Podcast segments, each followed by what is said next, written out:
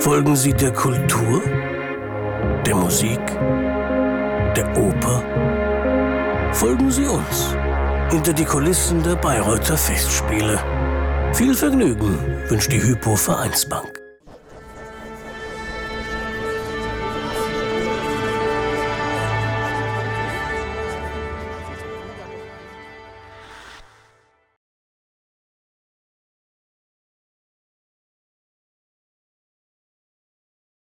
In Bayreuth gibt es jedes Jahr ja wieder neue Berufe vor und hinter der Bühne. Dieses Jahr haben wir einen ganz besonders neuen, nämlich Herr Weidenauer ist der Sicherheitschef der Bayreuther Festspiele.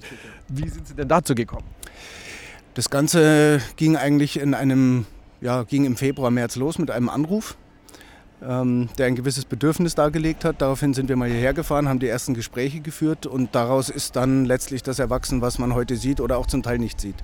Wir sehen hier vor allem einen Zaun die Bayreuther Festspiele haben wieder eine Mauer. Muss das sein? Ähm, sagen wir es mal so, es macht zur, ähm, zur, Erreichung der Ziele, die wir haben, durchaus Sinn. Es wird auch einen langfristigen Sinn machen, auch was die Betriebssicherheit generell angeht, also auch die Verhütung von Unfällen.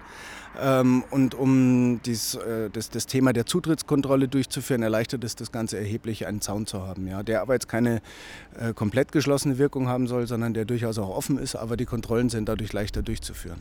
Ich sehe, man kommt, äh, man sieht es hier hinten, man kommt zum Beispiel noch ins Klo. Bleibt das so? Das bleibt so.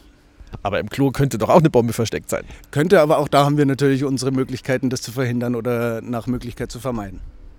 Was erwarten Sie sich denn sozusagen? Äh, was sind denn sozusagen die, die Dinge, die passieren könnten? Die Dinge, die passieren könnten, wollen wir gar nicht so benennen, sondern wir wollen eigentlich eher die benennen, die wir versuchen zu vermeiden, sprich Störungen im Ablauf, sondern ähm, das Ziel ist ganz klar definiert, die Bayreuther Festspiele sollen in möglichst gewohnter Form stattfinden, ohne Einschränkungen oder mit nur möglichst geringen Einschränkungen für alle Beteiligten, sei es Mitwirkende als auch Besucher.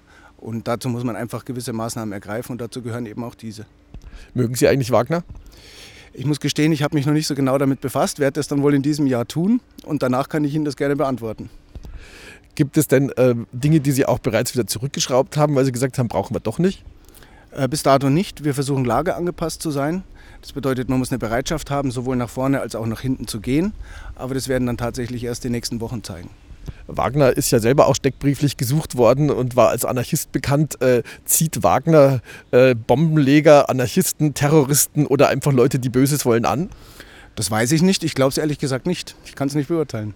Sie folgen nur sozusagen einem Befehl oder einem, einer Anordnung, dass hier geschützt werden soll.